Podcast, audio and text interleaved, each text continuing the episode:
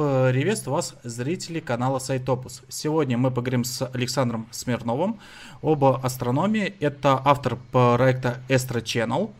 И мы не, поговорим непосредственно про наблюдательную астрономию. Саш, привет.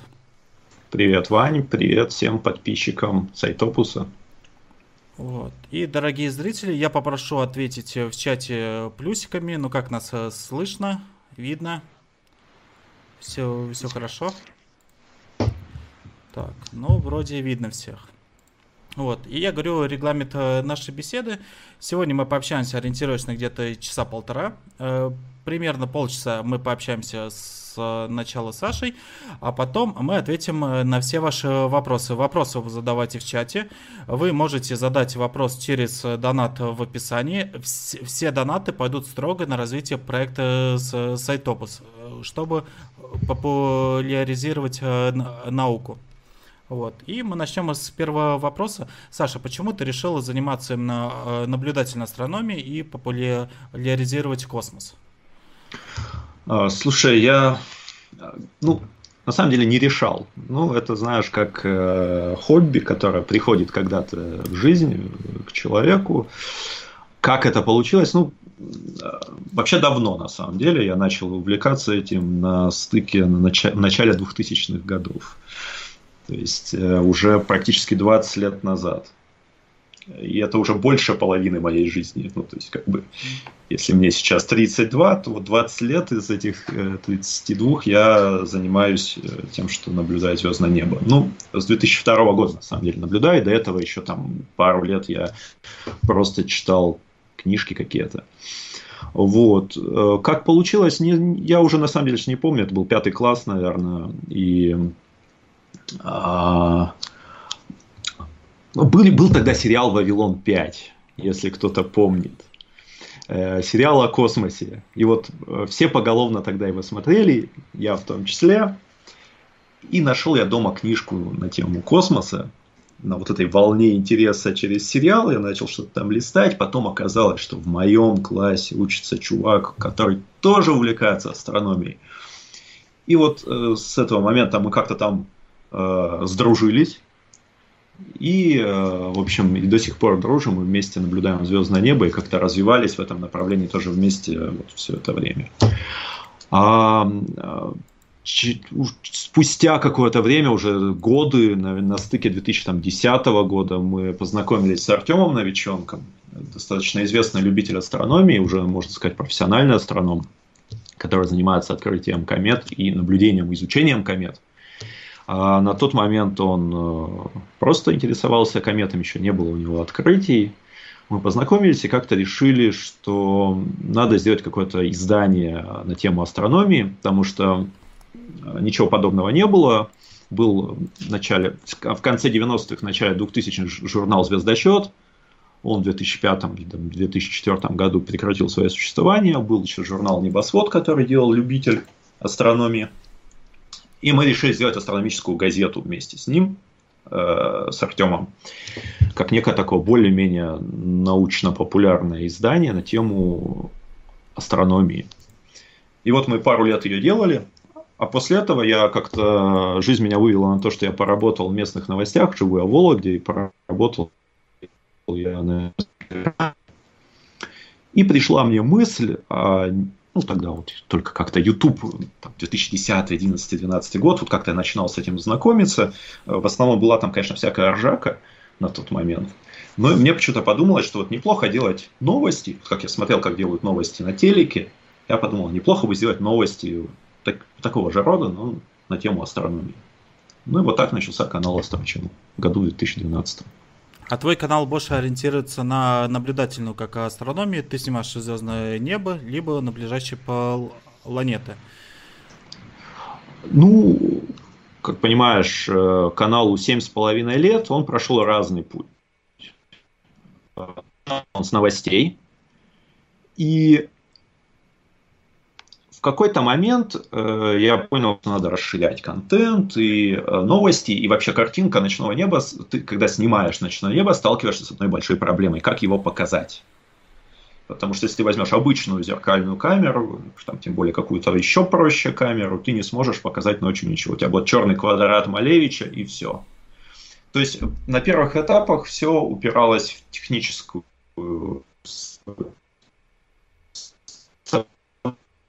просто так звездное небо в видеорежиме не показать. То есть можно сфотографировать, это одно, это проще. Саш, а, Саш, а... более в теоретической части.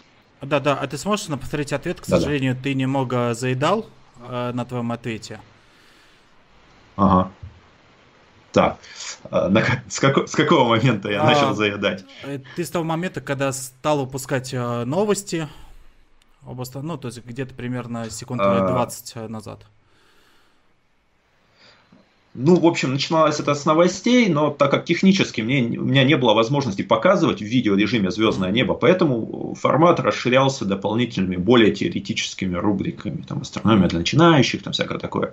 Сейчас же, год назад примерно, даже полтора, у меня появилась техника, которая позволяет снимать ночью именно в видеорежиме. И я вот спустя 7 лет вернулся практически к тому, с чего начинал, но на новом уровне, на уровне показать, как видно ночное небо и рассказать, что вы здесь можете посмотреть, как посмотреть, во что посмотреть и когда. У тебя очень э, популярная рубрика идет Астрообзор. Это а в этой рубрике ты обычно говоришь, на что можно будет посмотреть в тот или иной э, месяц. Астрономический календарь. Да. Астрообзор это у Андрея. У Андрея, да, у Андрея, да, астрономический календарь. А, вот, э, да, причем старая рубрика с 2000... Я специально сейчас перед стримом посмотрел, что первый выпуск был э, в июле 2014 года. Вот с этого момента каждый месяц выходит астрономический календарь на тему, что в ближайший месяц можно увидеть. А, а большой где-то отклик? Ведь получается, что в России не так уж много астрономов, но когда читаешь вот тоже и Пикабу, как смотришь комментарии к твоим видео, вот такое ощущение, как будто у нас странов э, тысячи любителей.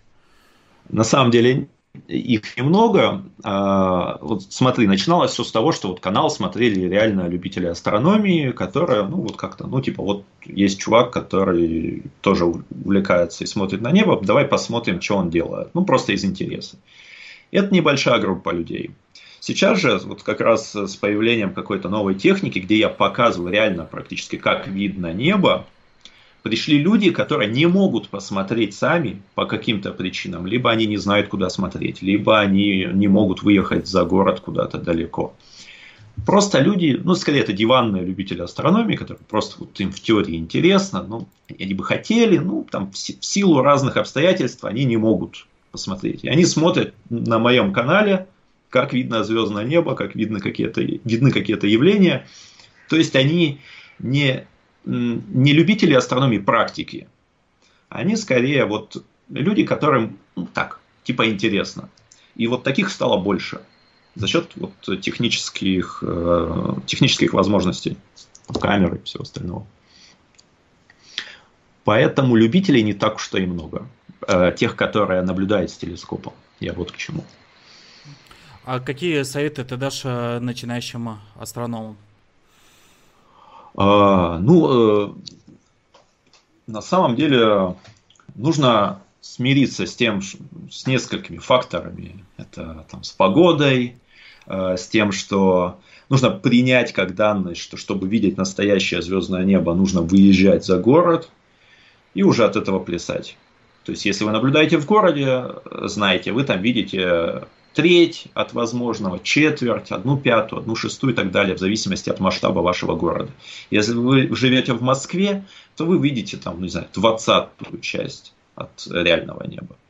Потому что оно засвечено тысячами фонарей, и стоит только выехать в темный уголок, вы, у вас глаза так на лоб вылезут от того, что а вот это можно было видеть. Это первый момент. А второй момент э, ну, важно еще опять с погодой помнить о том, что любитель астрономии всегда сталкивается с тем, что э, очень редко получается, на самом деле, выехать э, там или увидеть какое-то явление, чтобы это совпало еще с ясной погодой. У нас, допустим, на, в широте, скажем, Москвы, там той же Вологды, у нас с погодой не очень. На юге намного лучше. А, вот. Э, из советов, ну, на самом деле, главное любить свое дело. А, потому что это как любое хобби. Наверное, здесь нужно опять-таки поправку сделать для моего канала. То есть, если в Сайтопусе в основном собраны каналы, которые популяризируют науку, вот, типа так, то мой канал в первую очередь популяризирует хобби, связанное с наукой и вот именно любительство астрономии. То есть есть вот отдельный класс, э, я не знаю, любителей химии, вот я вот не слышал, может быть там есть, это надо вот Александра Иванова спросить, есть ли вот такой класс людей, типа любителей химии, чтобы вот там профессиональные химики с ними там руку им жали и говорили, и, считались как-то с ними. Но вот в астрономии... Да, Иванов говорит, да, что да. обычно с ними спорят и спорят активно. Но продолжай. Да, но вот в астрономии как-то исторически так сложилось, что профессиональные ученые считаются с любителями астрономии, не считают это каким-то зазорным или делом. То есть это такое хобби высокого уровня, которое может плавно перетекать, что любитель может стать потом профессионалом, а профессионалы и так являются любителями, потому что они любят это дело. Вот как-то так. А, и то есть э, как, и нужно Э, любить свое дело, э, не взирать на трудности какие-то, потому что любое хобби это во многом некое сумасшествие, потому что часто приходится зимой, там, минус 30 уезжать куда-то наблюдать. То есть, чем больше вы отдаете себя этому делу, тем лучше у вас получается. А так, для начала, если чисто сугубо практические советы, для начала нужно изучить созвездие. Сейчас это достаточно просто делать, потому что есть различные приложения на смартфоне, которые вот прям с GPS, и ты просто вот он тебе показывает картинку звездного неба, ты крутишь его и совмещаешь как бы смотришь, что ты видишь глазами, что ты видишь на экране смартфона, и ты понимаешь, изучаешь созвездие. Вот здесь нарисован Персей, ты вот его оп, увидел на небе Персей, дальше поехал. Вот так вот изучил все созвездия. А, я как-то, когда начинал увлекаться астрономией, еще не знал всего звездного неба. Прочитал в одной книге, что это старая советская книга, и там было написано, что когда-то, через некоторое время, вы будете встречаться с созвездиями, как со своими старыми друзьями. Я такой, ну, потом, ну ладно, окей. А сейчас вот я выхожу на, на, в поле и понимаю, что оп, здесь одно, здесь там вот Андромеда, здесь то. И так понимаю, что ну да, в принципе, правду сказал автор.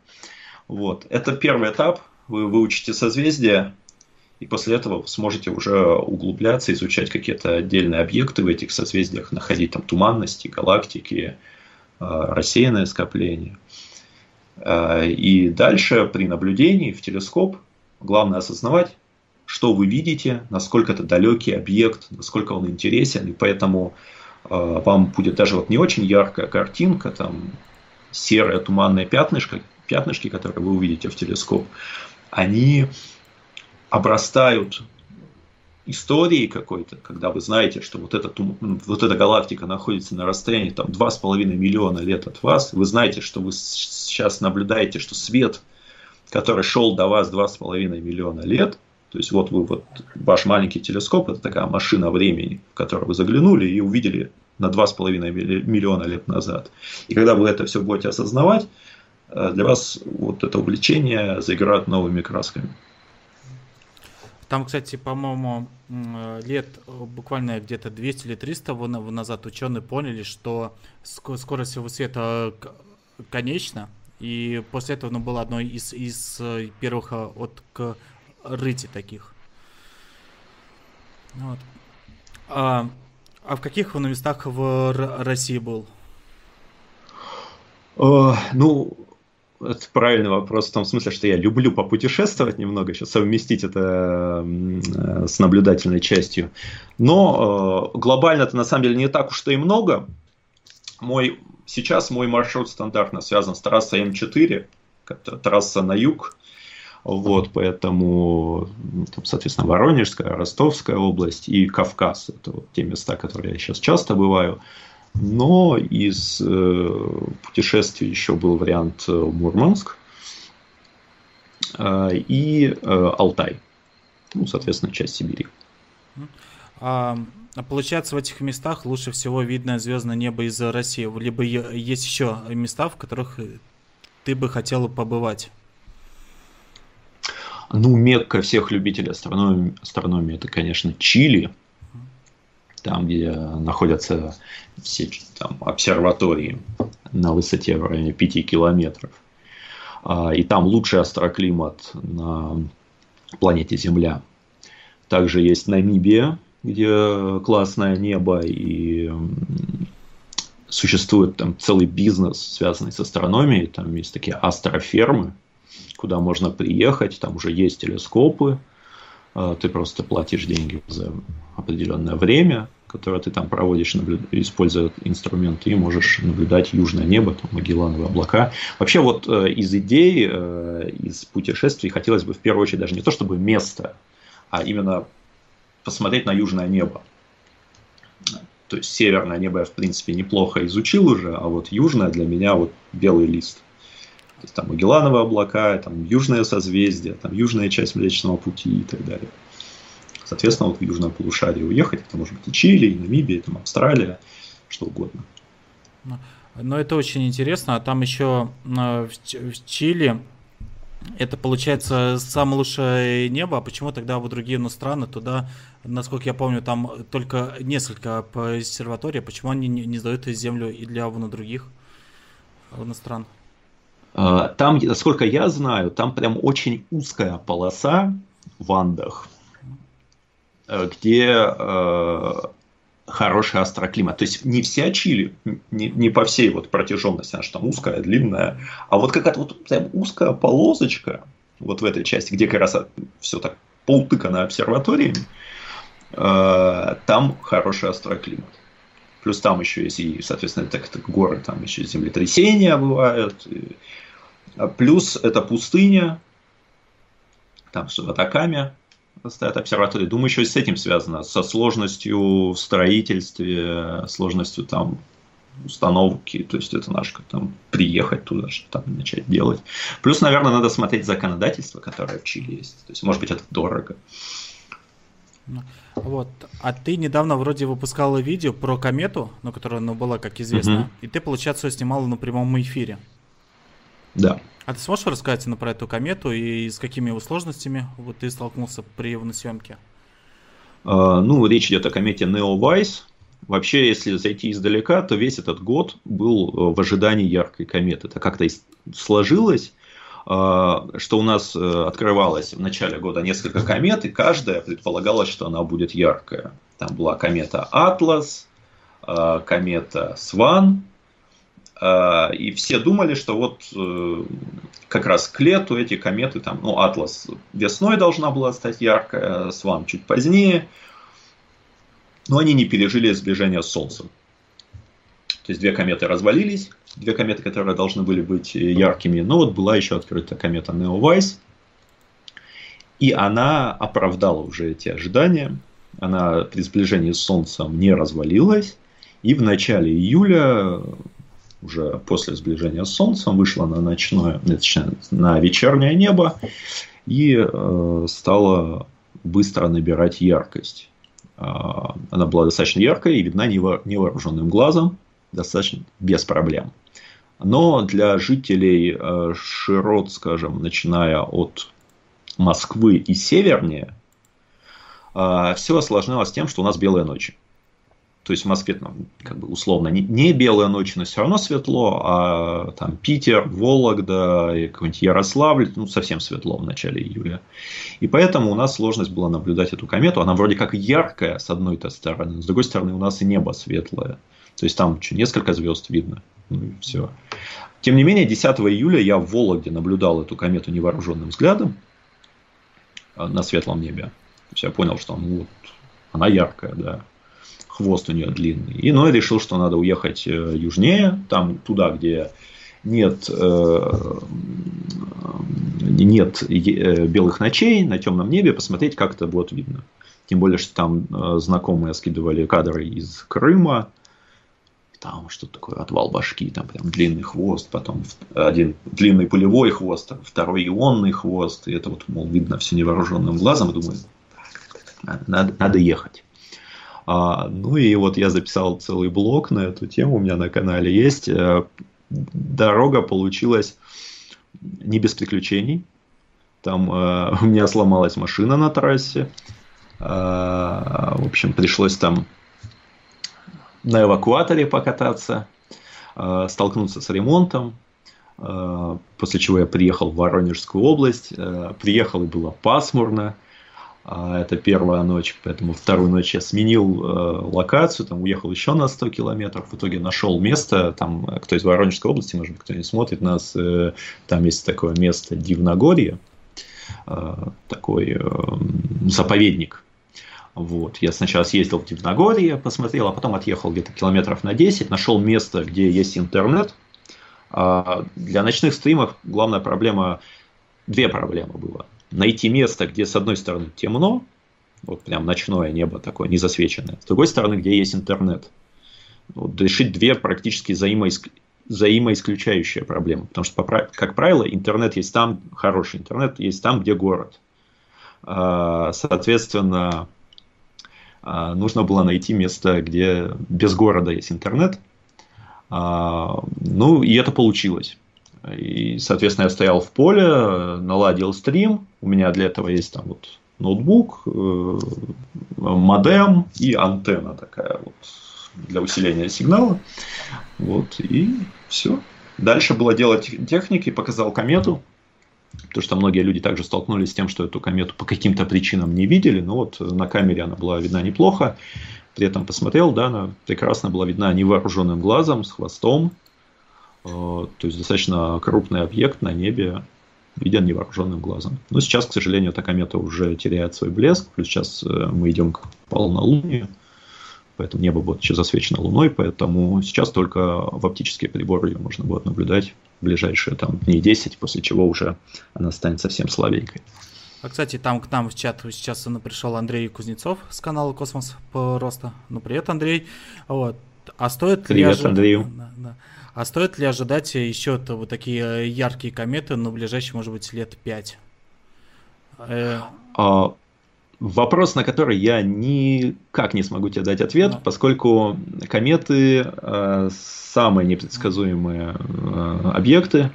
Ну, я вот говорил, у нас с начала года ожидалось две, э, точнее, это третья комета, которая ожидалась, что она будет яркой. В итоге яркая была одна, две развалились. А, ну, тут можем отмотать историю назад, потому что на нашем северном небе последний раз вот такого плана комета наблюдалась году в 2003.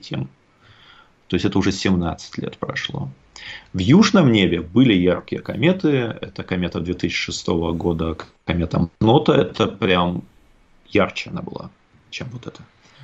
Плюс э, в 2011 году была комета Лавджоя, тоже яркая комета. У нас они не... Ну, Комета Макнота у нас кое-как наблюдалась, может быть, на Кавказе, но ее мало кто смог увидеть. А, да и давно это уже тоже было. А, комета Лавджо 2011 вообще не была видна у нас. А комета Лавджо это вроде та комета, которая каждое лето 75 что ли появляется? И, или это нет, она комета? Не, нет, есть э, комета Галея. А, Галея, Галея. Да. Раз в 76 лет которая в 2062 году вернется, была в 1986 году, и в следующий раз вернется в 2061 или 2062 году. Да, это такая историческая комета. Но вот это вернется, комета Неовайс вернется через 5000 лет. Через 5000 лет. Ну, скорее всего, мы не доживем до этого. Так, э, дорогие... Кто знает? Ну, ну, может, кстати, технология трансгуманизма, то есть, ну, позволит прожить так, э, дорогие зрители, задавайте ваши вопросы в чат. Скоро мы перейдем к э, вопросам. Вот. И, э, еще такой вопрос. А ты снимаешь ли планеты, Луну там, Юпитер? Uh, да, я сейчас, uh, сейчас как раз в этом году больше начал снимать планеты. Вот я в той поездке, когда комету uh, транслировал, я поснимал и показал еще в прямом эфире, как видны планеты, потому что на юге они повыше, чем у меня здесь на севере. Вот, плюс сейчас э, докупил специальную, специальный такой приборчик, э, который несколько улучшает э, видимость э, планет. Вот. И поэтому я ожидаю, что вот август и осень я хочу так поснимать поподробнее и заняться как планетной съемкой. Я, конечно, не так плотно занимаюсь астрофотографией, как Дима Селезнев, но немножко тоже бывает балуюсь этим. Да, но это очень интересно. А, а до какой инопланеты может добить э, телескоп, как у любительского ас- астронома? То есть то Юпитер, либо Сатурн?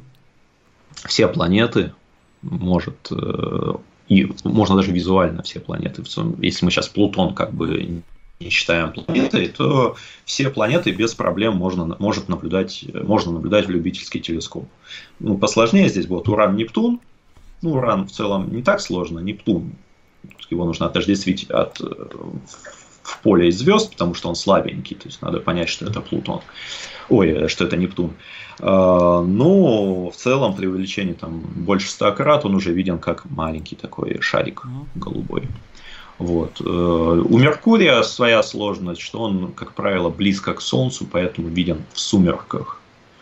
Поэтому отсюда вот эта история, что там Николай Коперник никогда не видел Меркурий и так далее. Но в целом тоже бывают у него неплохие периоды видимости, когда э, можно его увидеть. И здесь главная сложность – это найти хорошо открытый горизонт.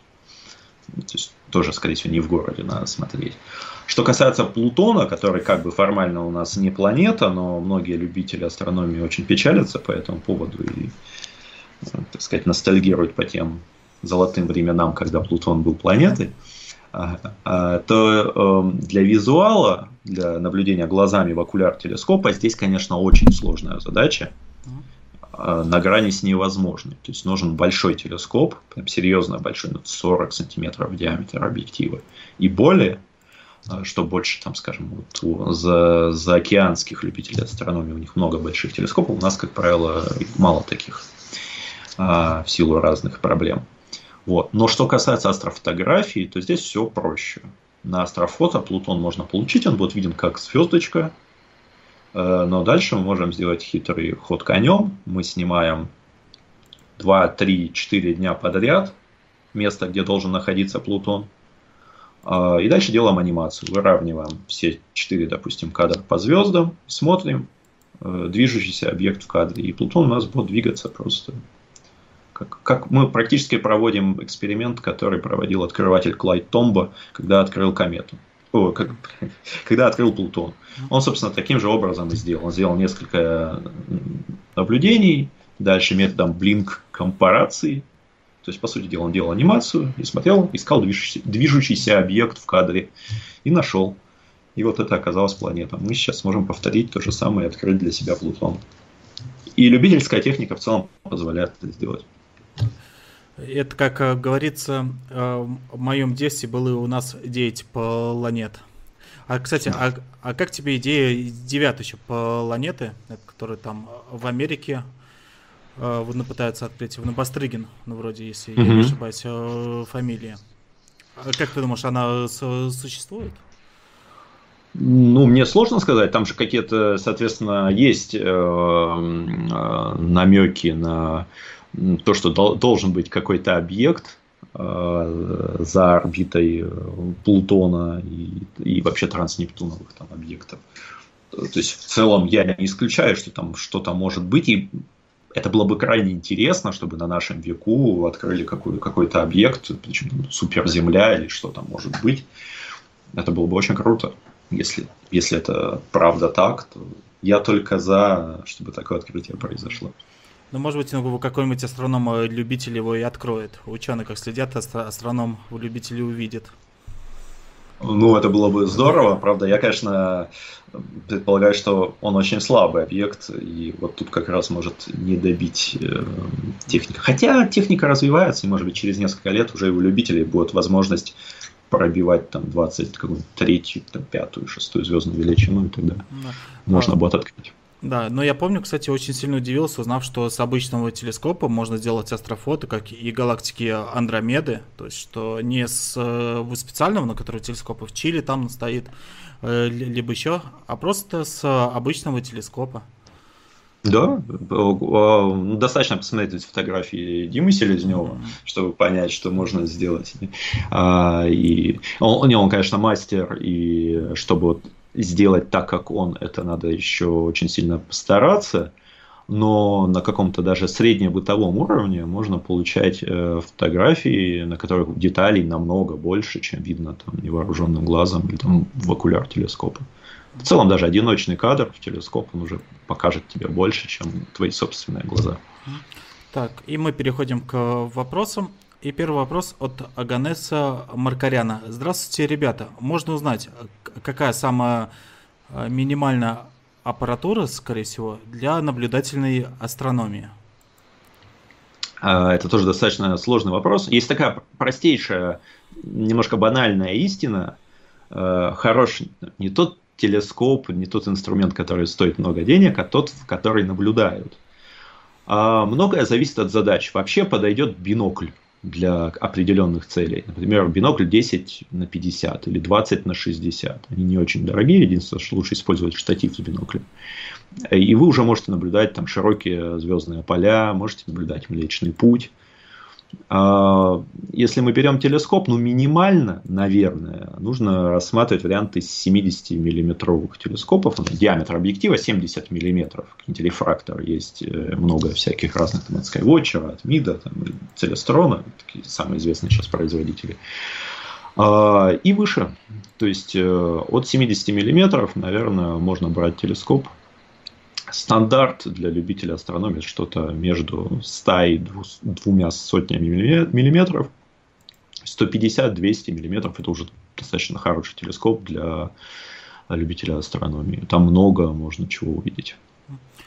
А, а как э, заснять э, таймлапс э, звездного неба? Ведь сейчас в интернете очень много видео, ну как будто как с вечера до утра идет вот, вот такое красивое звездное небо. Это получается, mm-hmm. выставится камера, либо это как-нибудь из э, фотографий э, собирается. Это, это, это собирается из фотографий, но там и камера ставится. То есть делается как? Э, делается серийная фотосъемка. Ставится у тебя камера на штатив жестко. Желательно, чтобы ты рядом не прыгал с этим штативом, чтобы он не дрожал. Поставил и э, поставил серийную съемку, интервальную. То есть в среднем звездное небо ты можешь снимать на выдержке секунд 10, 15, 20. Надо поэкспериментировать, сделать пристрелочные кадры в зависимости от фокусного расстояния объектива. Ну, на объективе там стандартных 18 мм, я думаю, 15-20 секунд нормально. Выставляешь одиночный кадр, у тебя будет 15 секунд. Чувствительность камеры можно поставить, ну, допустим, 1600 единиц. Тоже такое среднее, плюс-минус туда-сюда, в зависимости от камеры. Ну и дальше ставишь интервал, допустим, минута. И вот по, ну можно меньше, там, полминуты. И дальше уже в зависимости от того, сколько ты кадров в эту интервальную съемку вставишь, у тебя будет э, движение звездного неба, движение звездного неба, ну, сказать, по сути дела, вращение Земли, но э, на таймлапсе у тебя будет выглядеть так, как будто звезды движутся относительно Земли, и в зависимости от того, сколько ты там часов а, будешь это, э, этот таймлапс у тебя будет идти, вот настолько он уже будет длинный, там, подробный. А, а с а, монтажом там как? Либо просто это собирается фотография в одном месте и происходит вот такой вид? А тут по-разному можно делать. На самом деле, вот у меня камера Sony, а, там отдельно покупается за 400 рублей приложение для интервальной съемки, которое умеет складывать это в видео сразу. То есть на выходе у тебя MP4. Э, но нет никаких проблем в монтажной программе или даже там раньше делали в программе Virtual DAP. Сейчас можно и в там условном премьере, если кто-то или в других бесплатных каких-то монтажных программах это сложить, э, решить там сколько у тебя кадров в секунду будет, и просто ты на таймлайн выкладываешь все снимки, и устанавливаешь частоту кадров. То есть, допустим, у тебя 20 кадров в секунду, Ну и дальше можно посчитать, сколько кадров ты сделал. Допустим, 600 кадров, у тебя, значит, будет таймлапс на 30 секунд. Так, вопрос из чата. Когда планируется ближайший наблюдательный стрим о Estro Channel? А, у меня прям по плану, чтобы а, ближайший стрим это на Персиды, это в районе с 11 по 14 августа. Там вплоть до того, что можно каждую из этих ночей стримить, э, показывать метеор, как э, метеорный поток. Вот. Но бывают стримы не санкционированные. То есть, э, вот недавно был у меня стрим, я тоже хотел показать метеорный поток, аквариды и каприкорниды. Я просто выехал в поле и начал стримить. Вот. И, соответственно, были, были облака, и в момент стрима началась гроза. И мне пришлось очень срочно убегать оттуда из поля, потому что было просто чистое поле. Я там был самой высокой точкой вместе с антенной своей, которая вот для усиления интернет-сигнала. В общем, мне не очень хотелось, чтобы в меня попала молния. Вот. Ну, в общем, запланированный стрим это персиды. А, кстати, и вопрос от меня. А большой идет отклик на таких стримов? Ведь, получается, ты стримишь ночью. Да.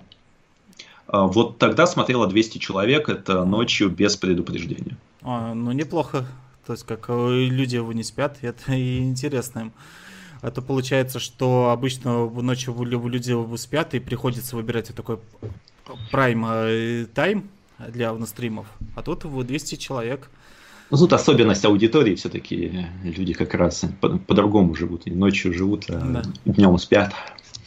А. а у тебя, ну, кстати, его график не сбит? Ну, то есть из-за этого? А, ну, как тебе сказать? Я просто столько в жизни не доспал, что сейчас для меня это абсолютно норма, что я могу ночь пронаблюдать, э, потом пойти поработать, потом где-то там в каких-то перерывах поспать тут час, там час, там еще полчаса и как-то потом дожить до вечера таким образом. Хотя, конечно, сейчас сложнее уже в силу возраста, там, там лет 20 я мог спокойно там, пронаблюдать всю ночь и потом э, поработать и так далее. Сейчас сложнее, конечно. Вот, но э, в силу загруженности у меня не, не сбит график. Там, то есть, как бы вот, если мне надо спать лечь, я лягу и усну. Вот. А когда надо не, не спать, я не сплю. Ну да, потому что лето 20 это все-таки вы студенчество. Это как обычно спишь и час в два утром в транспорте, а потом э, на учебу и, и на работу. Да, да. Вот. А, там э, в так чат... что все, у всех в жизни опыт был такой, практически астрономический. Может быть, не связанный с астрономией, но вот график примерно такой же. Ну, молодежь обычно летом сидит под звездным небом ночью. Можно сказать, э, наблюдает на звезды. Да. А, тут э, в чате написала Кармина. Саша, огромное спасибо за все, за все его звездные экскурсии. Вот. Спасибо. И вопрос от Ники какие места на территории бывшей СССР лучше всего в плане наблюдений, а в США, говорят, в Аризоне хорошо. Ну, мы примерно ответили вы на этот вопрос, но повтори. Может быть, человек недавно присоединился. Um, ну, у нас uh, это все-таки Кавказ. Uh, в России, если мы берем Кавказ, и, если мне память не изменяет, в Забайкале есть еще очень интересные места. Соответственно, у нас, где БТА стоит, э, Крым – это хороший астроклимат. Там есть проблема с застройкой, потому что Кавказ у нас все-таки, допустим, Черноморское побережье за, за, застроено с фонарями, там Сочи и все такое. А, понятное дело, что БТА стоит за той стороной гор, там в Карачаево-Черкесии, а, в Архизе. Но там тоже есть застройка, там тоже есть уже засветка, и поэтому обступает э, а, скажем, у нас нет таких законов, которые бы спасали обсерватории от засветки. Есть большая проблема в Пулково, например. Ну, Пулково уже сложно считать прям таким... Там, во-первых, и проблема, большие скандалы, где из обсерватории хотят сделать э, музей фактически. Вот. Но и есть там и правда некая у руководителей, что в целом там небо плохое для наблюдений, потому что это город фактически уже срощен с Санкт-Петербургом. Но там в хотят, Крыму тоже. Да, в Нупулково хотят вроде еще жилой комплекс построить, ну прямо около обсерватории, но который будет еще больше засветка. Да, мотивируется тем, что и так уже нельзя наблюдать, типа вот так. И, и часть правды в этом есть, часть, не вся там сложный вопрос. Скорее нужно на обратную позицию делать. Давайте еще там фонари поубираем тогда, если там ну, засветка mm-hmm. большая. Они, они типа, типа давайте построим тогда комплекс. Ну как бы. Mm-hmm. Но это большой такой сложный вопрос, когда обсерватория рядом с большим городом. Это сто процентов всегда возникнет такой вопрос. То есть э, нужно создавать какие-то... Э, в Европе, в Америке, вообще в мире сейчас есть такая популярная тема, как Dark Sky Park. Место лишенная засветки. У нас мы до этого не дошли, потому что пол России и так это Dark Sky Park, потому что у нас из-за отсутствия инфраструктуры и в тех местах, где нет э, много городов, там темно. Но вот где есть инфраструктура, у нас э, решают опередить всех, на, навтыкать там вот этих белых диодных фонарей, чтобы вот вообще ничего нельзя было сделать. Вот прям светло, как днем, чтобы было. Вот, в Крыму тоже есть проблема с засветкой. А, что касается Средней Азии, у нас Узбекистан, по-моему, неплох. Майданак, например, есть такое место, где есть обсерватории. Что касается США, это вот пустынные части, например, Нью-Мексико. Нью-Мексико, Аризона, как правильно сказал э, человек, который как раз вопрос этот задавал. Вот там много обсерваторий, и отличное небо, и там наблюдают много что. Там еще на Западе, ну, вроде была -то вот такая ситуация, что хотят построить в одном идеальном месте телескоп, но эта гора священна для аборигенов, mm-hmm. кто там живет. И э, самое интересное, и идут определенные дебаты и постоянные разговоры, устроить или не, не строить. А, а ты как его считаешь? Ну, я думаю, что надо строить, другое дело. Ну, это, это мы сталкиваемся ну, с какой-то дремучестью. И здесь, конечно, проблема в том, что вот есть там народность, которая не считает, считает, что это священное и как. Ну, я, я не знаю, как, это, как решать эту проблему, потому что это проблема образования. Проблема образования вот определенной части населения, которая вот осталась в прошлом. И им не докажешь просто так, что вот эта обсерватория что-то даст им. И им она, вероятно, ничего как раз не даст. Она сломает их мировоззрение в какой-то степени. И это действительно сложный э, такой вопрос, скорее, даже не знаю, а как, какое слово здесь подобрать. Вопрос деликатного какого-то отношения к этим людям, не знаю. А, не знаю, Пусть в плане шутки могу отшутиться, что они могут сказать, что это храм. Это обсерватория, это храм, где эти люди могут помолиться своим богам, и, и тогда ничего не нарушит. Ну, кстати, вот. Нил Деграсс Тассон, он э, сказал аргумент, что эта народность может быть ближе к Богу, потому что, ну, если их на Бог находится далеко, то как раз они смогут его увидеть. Ну вот да, ну, то есть такой. Ну, есть варианты только вот таких шуток, потому что э, по-другому, а а как этот вопрос решить? Ну вот есть целый пласт населения, который вообще не понимает, которому наука ни, никуда не впилась, вообще не интересно это. И что с ними делать? Но они имеют какие-то права? Наверное, имеют. Ну вот здесь это такой же вопрос, как э, очень много вопросов, которые вот 2020 принес э, именно общественно-политических вопросов, там отношения там, национальностей, цвета кожи, пола и религии. И это вот очень тонкие вопросы, которые очень сложно решать. Так, тут еще один э, вопрос решил. А, а какая вот твоя любимая любимые книги о, об э, космосе. И кого ты советуешь, э, кого ты советуешь почитать, вот. А, вообще, моя прям любимая книга, она детская, можно посмеяться, детская энциклопедия по астрономии. Атаванты плюс. э, прям крутейшее издание, оно у меня было 97 -го года, там под редакцией Сурдина и еще многих профессиональных ученых, там большая редакционная группа. Это вот как раз вот та ситуация, когда энциклопедия, прям настоящая энциклопедия, не, вот, не фейковая энциклопедия, прям такая настоящая книга, которая рассматривает астрономию прям с очень под очень разными углами от э, исторической составляющей, эм, теоретической составляющей, даже практической составляющей в плане там наблюдательной астрономии. Прям обширная такая 700 страниц. Вот ее прям, это must read э, для любителей астрономии. Так. И вопрос от э, Кармины. Как Саша не боится один ночи в поле, неадеквата ведь хватает, и были у него такого рода проблемы? А, разные проблемы были, эм, но в полях, как правило, э, какого-то неадеквата сложно найти, потому что это там глухие места. Сейчас я, правда, вот пытаюсь с этими стримами, поэтому приходится какую-то там среднюю золотую середину находить. Не такие глухие места, но где интернет есть и так далее. Чаще всего э, я сталкиваюсь с сотрудниками полиции. Это, как правило, сотрудники ГИБДД, которые там патрулируют какие-то улицы. Там не улицы уже, а тут трассы они ездят. И вот, и, э, ну ничего, показываем там какой-нибудь Юпитер, они тоже рады. А вот. Как-то один раз э, встретились полицейские, которые были в таком диком восторге, что я просто я не ожидал прям такой реакции от них.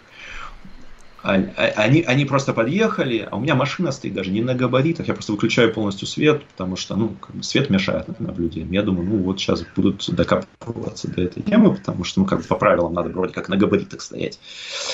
А, нет, пришли, такие, а это что, телескоп у вас? Ну да. Телескоп, правда! А посмотреть него можно?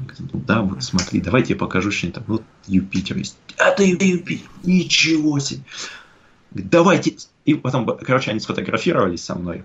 Говорит, я вот всех интересных людей, которых вижу, я вот с ними фотографируюсь. Так, Вася, сфотографируй меня с ним, короче, он сфотографировал. Вот, и уехали. А так, ну, раньше были, когда в городе наблюдал, вот там интереснее, ну, в плане вот таких всяких историй, там и токсикоманы подходили, и, э, например, встречался, как-то я шел на наблюдение, поворачиваю голову в сторону и смотрю, что вот там такой, как бы там такая ямка такая была, а слева от меня колодец на уровне моего лица. Я спустился в яму, а вот здесь колодец. Я поворачиваю голову и смотрю, что из колодца торчит другая голова. Ну, типа, вот ночью идешь такой, и тут кто-то сидит в колодце, вот такая голова так торчит. Ну, я так как бы сделал вид, что я ничего не видел. Ну, голова и голова такой повернулся, дальше иду. И слышу, что бежит кто-то за мной. Я так понимаю, что, ну, наверное, это он такой. Бежит. Это зима была, что-то мороз 20 градусов. У меня там маленькая зрительная труба, я иду. Я так быстрее иду, а он тоже там ускоряется, как бы, и, и дальше уже как бы такой кричит, парень, стой! Не успеваю за тобой. Ну ладно, короче, что делать-то? Оборачиваюсь, смотрю, ну, какой-то такой немножко бомжеподобный, не знаю, там, ну, может, ну, наверное, какой-то наркоман, ну, просто 20 градусов, парень в свитере, не в куртке даже, вот, видно, жил он в, там, то ли в коллекции, грелся, не знаю, бежал за мной, говорит, что ты здесь делаешь? Я говорю, ну, на звезды пришел посмотреть. И показал, а это год 2003, на никакого интернета ничего не было. Я ему показал Сатурн в, теле, э, в зрительную трубу, там кольцо было видно. Э, ну, это дорого стоит на самом деле. Я вот до сих пор его лицо помню. Он был в таком диком восторге, ну, примерно как вот те полицейские.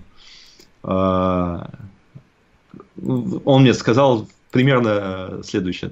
Если что, заходи, короче. Типа, приходи еще сюда. В, в гости. Непонятно куда, да, ну вот куда-то видно к этому колодцу приходить надо было, но и был очень доволен, короче. Вот я не знаю, чем там его жизнь, э, как там его жизнь дальше сложилась, но вот как, как минимум Сатурн с кольцами он посмотрел.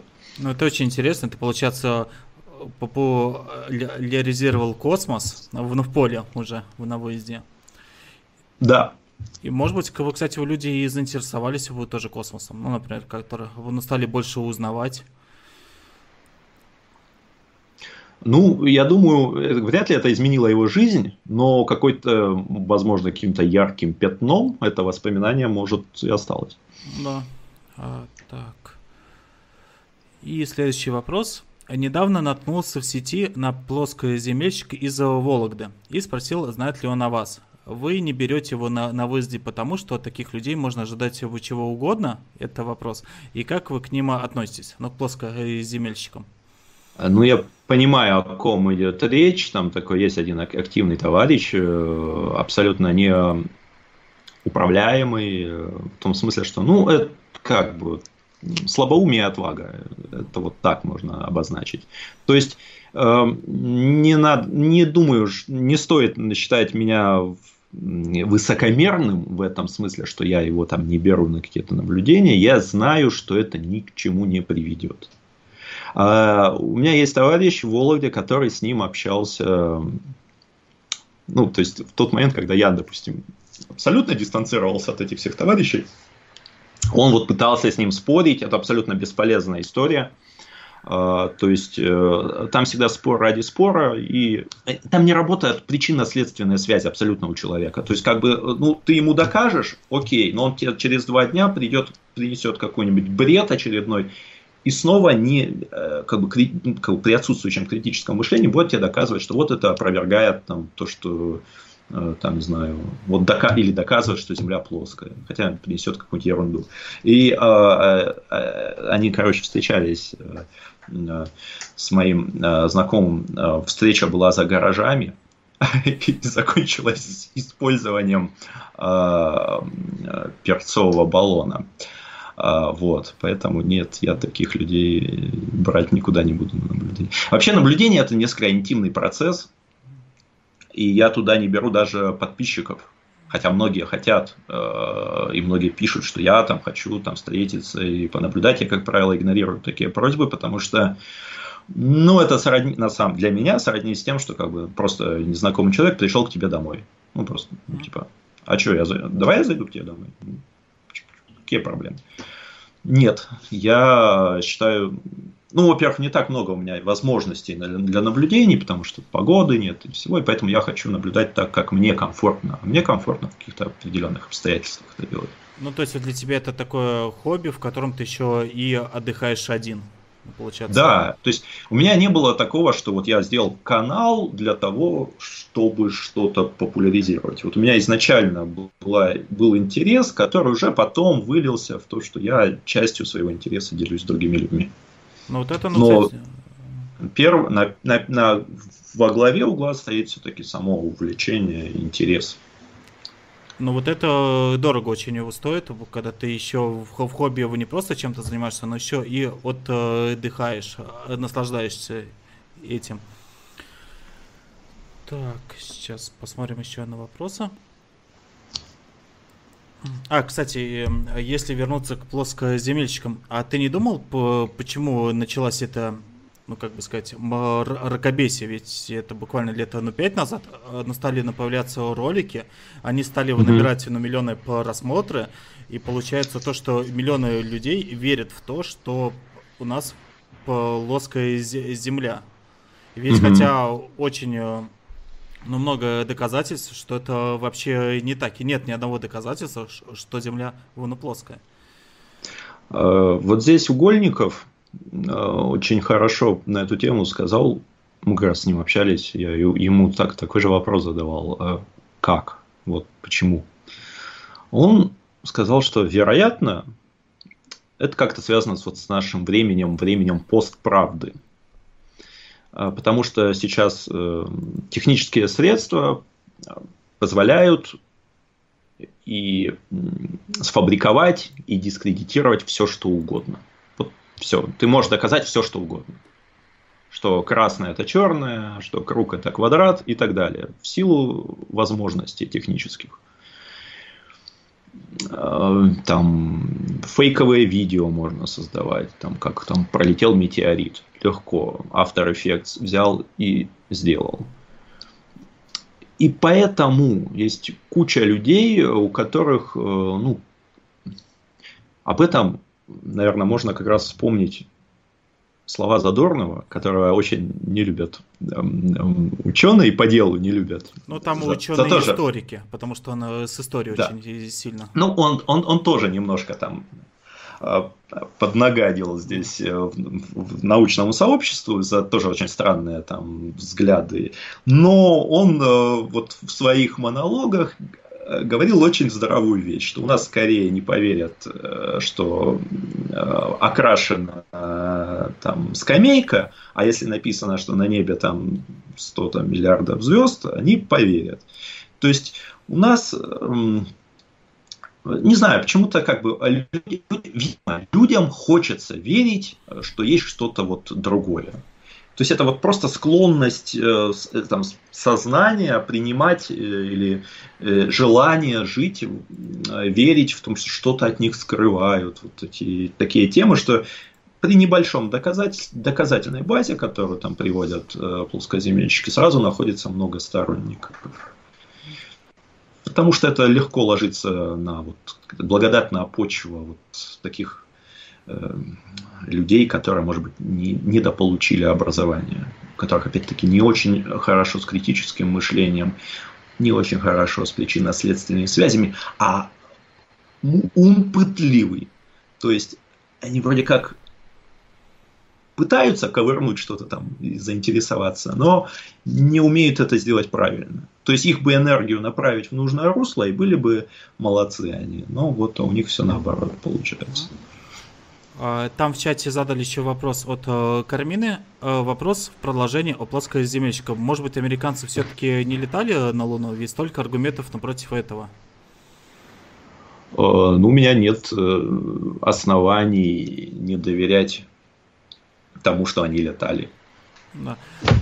Там, кстати, этот ну, многие и ученые, и, и так далее говорят, что самый ну, главный аргумент, ну, когда они вылетали на Луну, весь мир наблюдал за ними. И в первую очередь, как вы наблюдал Советский Союз, а там же она была, то есть идеологическая война, и, и, и холодная. Mm-hmm. Если бы они все-таки не летали, то, по крайней мере, в Советский Союз вы смог ну, бы это понять. Но они же, как вы наблюдали, это когда летал да. Гагарин, Э, практически, ну то есть э, вылетал в Гагарин, либо запускали самый первый его спутник в Советском Союзе. В Америке э, миллионы людей вышли на улицы, смотрели как на бинокль и пытались найти этот спутник на звездном небе. Поэтому э, хотя бы, ну хоть бы один бы, как он смог бы это опровергнуть. Да, ну это просто опять такая вот теория, теория из той же оперы, что и плоская Земля. Просто хотелось бы верить то, что они не летали определенным людям. Да, и то, что это все заснял Кубрик в э, павильоне. Так, да. и вопрос от Хит э, Хантерса. А, Саша, а вы атеист? Ну, наверное, было правильно так говорить, то есть как бы в Бога я не верю и там как бы в церковь не хожу. Угу. То есть, да. да. И, скорее всего, это ну, к вопросу о том, что люди ну, верят на плоскую землю. Может быть, э, люди еще не перешли такой период э, магического мышления. Ну, то, что со старых времен у нас это осталось, вот то, что мы любим придумать образы, и то, что те люди, у которых не было магического мышления, они вполне ну, могли и, и не выжить. А те, кто представляли, что в кустах там лев и так далее, ну даже если там его не было, то эти люди в, выживали. Угу. И вопрос от Краба Крабича. Вопрос о рефракторах ахроматах. Я могу, если что, ошибиться, то есть на произношение. Нужны ли mm-hmm. они, зачем ну, линзы, если есть э, зеркала? Ну, например, э, э, в, в, в, скажем так, до 100 э, миллиметров диаметром, я бы взял, например, все-таки э, ахромат, э, рефрактор ахромат, это будет эффективнее. Плюс эм, для планет, ну, лучше, конечно, апохромат, то есть с пол, полностью исправленный, исправленными дефектами э, оптики. Но э, более контрастное изображение он дает, например, по планетам. Так что, ну, как, ну, вопросы серии типа, зачем бензиновая машина, если есть там водородная или там есть Тесла? Ну, как бы, ну, а почему нет? Там, кстати, очень интересная информация про электроавтомобили, ведь э, лето 100 назад у нас могли быть и электроавтомобили, а не на ДВС, если бы развивали эти технологии. Поэтому... И, так, интересное отступление. Так, и вопрос от Аганеса, ну, который спрашивал про аппаратуру для наблюдательной астрономии. Ага. А, спасибо за ответ. Я любитель э, в, в телескопа э, телескопостроений сделал своими руками 600 на миллиметров диаметром э, телескоп. Какой ди, э, диаметром телескоп визуально обеспечит картинку, как э, на астрофото? Я вопрос задал, потому что мой 600 э, миллиметровый никак не обеспечивает картинку, как на астрофото. Вот. А, ну, здесь на, на самом деле вопрос э, качество оптики. Начнем с этого. То есть, э, может быть, э, один 600 миллиметровый не равен другому 600 миллиметровому, в силу качества самого зеркала, вторичного зеркала э, и окуляров. Это первый момент. Второй момент. У больших телескопов есть ключевой минус. Они очень чувствительны к атмосфере и к состоянию атмосферы. То есть по большей части 200-300 миллиметровые телескопы ничуть не хуже, потому что они менее чувствительны к состоянию атмосферы, чем большой телескоп. То есть вас, вот стоит у вас во дворе идеальный метровый телескоп, но он будет работать там три дня в году на полную мощность, потому что только три дня в году будет атмосфера в том состоянии, в которое позволит использовать его на полную мощность. Вообще, допустим, в 30-сантиметровый телескоп э, мы наблюдали э, волокнистые туманности в созвездии Лебедя со специальным О3 фильтром, который выделяет эту туманность. И она была абсолютно видна как на фотографии, э, как на черно-белой только что фотографии. Цвет там не, отлич... не, не было видно, но вот все детали, вот, вот волокно такое, оно все было видно как на фото. Это уже в 30 сантиметров. Поэтому вопрос не, не нельзя, наверное, корректно ответить на этот вопрос. Все очень зависит от атмосферы Земли. Если мы увеличим еще больше телескоп, сделаем там метр, он будет еще более чувствителен к состоянию атмосферы. Но при этом, естественно, в нем будет, можно больше всего увидеть. Вот э, тоже на Вархизе стоит 60-сантиметровый телескоп, и там картинка близкая к тому, что получает фотография. Но, опять-таки, здесь мы можем говорить, нужно сравнивать, э, о какой фотографии мы говорим. Фотография – это выдержкой в 3 часа, это один момент. Одиночный кадр – это другой момент. Что, вот, чтобы добиться того, чтобы визуально наблюдалось так же, как на снимке там, Димы Селезнева с выдержкой суммарной 30 часов вряд ли получится. Потому что ну, разные технологии абсолютно. Так, вопрос от Альгерда. Вопрос по телескопам э, созрел. Есть у меня 114 миллиметровый. Стоит ли после него 130 миллиметровый? А, стоит так. Или лучше уж уже дальше копить средства на 150 миллиметровый и больше. Так, ну как его я понял, у человека, если 114 миллиметровый, он думает купить либо 130 миллиметровый, либо копить э, на 150 и выше. А, ну, если здесь речь идет о визуальных наблюдениях, наверное, имеет смысл подкопить до 150 миллиметров, чтобы у вас вот эта разница была больше. Плюс, скорее всего, если мы, если вы наблюдаете uh, Deep Sky, не планеты, то можно взять светосильный 150-миллиметровый Ньютон, там какой-нибудь Skywatcher 150-750, например, и тогда, вероятно, 114 у вас скорее темный, э, со светосилой там что-нибудь типа 1 к 9, да, то здесь у вас будет 1 к 5, и света он будет уже больше э, собирать, и поэтому более слабые объекты вы увидите. Плюс тут разница ведь будет не, надо считать между 114 и 150, это не вот э, просто вычитанием, а здесь разница в площади зеркала, оно будет больше. Соответственно, ну, разница уже будет существенная. со 130 оно будет ну, просто не такая большая разница. Хотя, опять-таки, если вы купите светосильный телескоп, вот у меня 130 миллиметровый 1 к 5 ньютон, он тоже много чего может показать.